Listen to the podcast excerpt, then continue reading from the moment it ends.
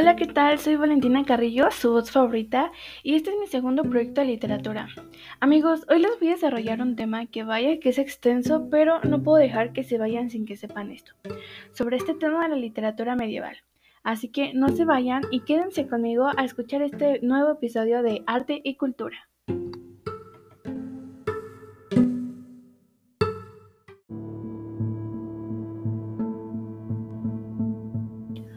Bueno, ¿qué les parece si empezamos diciendo qué es la literatura medieval? Bueno chicos, la literatura medieval es una agrupación de conjuntos de las producciones artísticas escritas de, Europa que van a datar de los mil años que duró el medievo. El periodo históricamente comprendido entre la caída del Imperio Romano en el siglo V y el descubrimiento de América en el siglo XV, caracterizado por el surgimiento de una sociedad feudal agraria. El espíritu de la época fue el religioso y el cristianismo imperó en la cultura europea, imponiendo la fe y los valores dogmáticos por encima de cualquier otro punto de vista.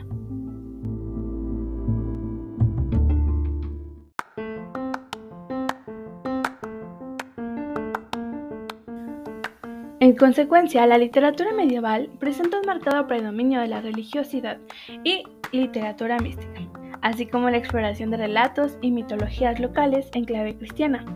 Los bestiarios, las geografías, la poesía mística, los himnos y las liturgias fueron los géneros predominantes, si bien hacia el final del periodo surgió la novela, adelantándose a los cambios culturales inmensos que llegaron con el Renacimiento en el siglo XV.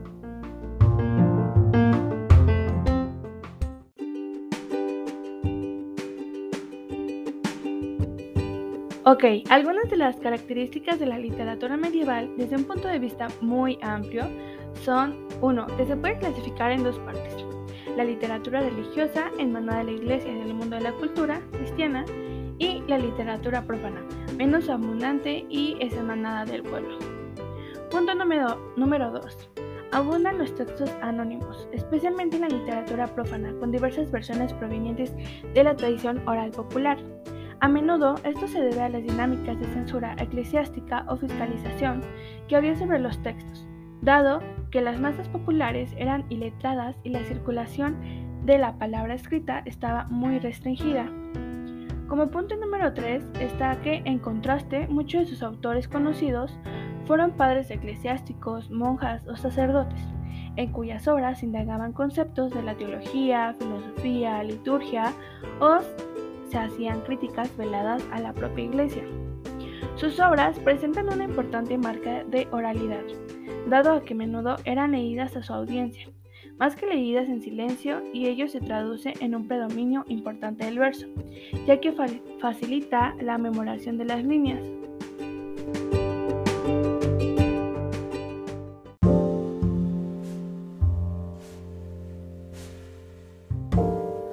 Vez mencionado ya algunas características desde un punto de vista muy amplio, ahora les diré algunos de los temas más relevantes de la literatura de la Edad Media, que son los libros de caballería.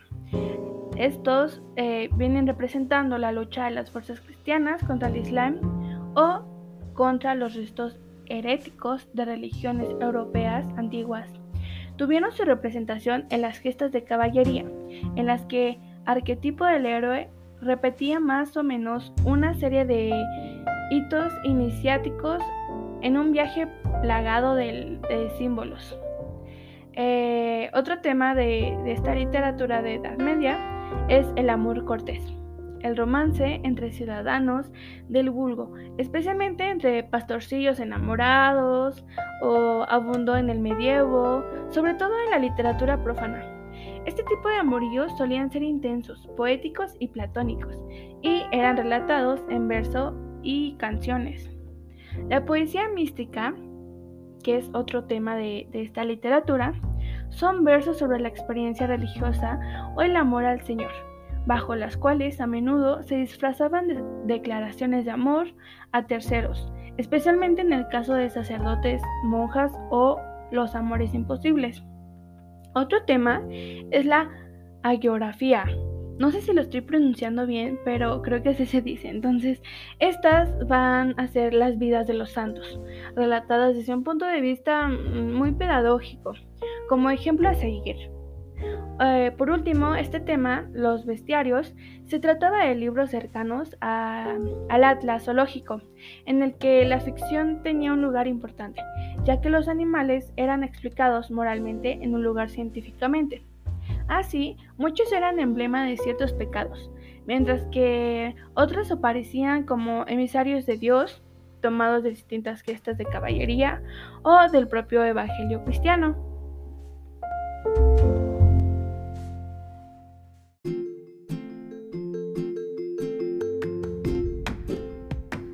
Bueno, para no hacerlo tan extenso, porque realmente este tema es muy largo, ya para ir finalizando este episodio, por último les contaría un poco sobre tres obras de la literatura de la Edad Media que me parecieron interesantes, que son como el de Cameron, que es un compendio de cuentos y novelas cortas escritos por el humanista italiano Giovanni Boccaccio, no sé si se pronuncia así, pero espero que esté bien mi pronunciación, cuyos contenidos van desde lo erótico a lo trágico pasando por el humor. Y eh, este, esta obra está escrito en dialecto vernáculo florentino. Es una de las grandes obras de la literatura italiana de todos los tiempos, eh, y no solo medieval. Eh, otro que es el Amadís de Gaula, su autor es anónimo, es la obra maestra de la tradición medieval española y uno de los libros de caballerías más famosos, de los que se burlará después del Quijote. Data del siglo XIII o XIV y narra las aventuras de Amadís, hijo del rey Perión, un caballero andante.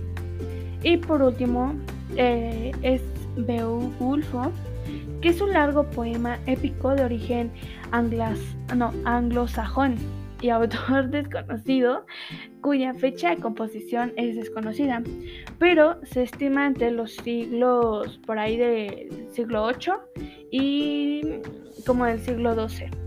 En ella se narra la vida y coronación del rey de los, de los Gautas y su lucha contra terribles fieras mitológicas.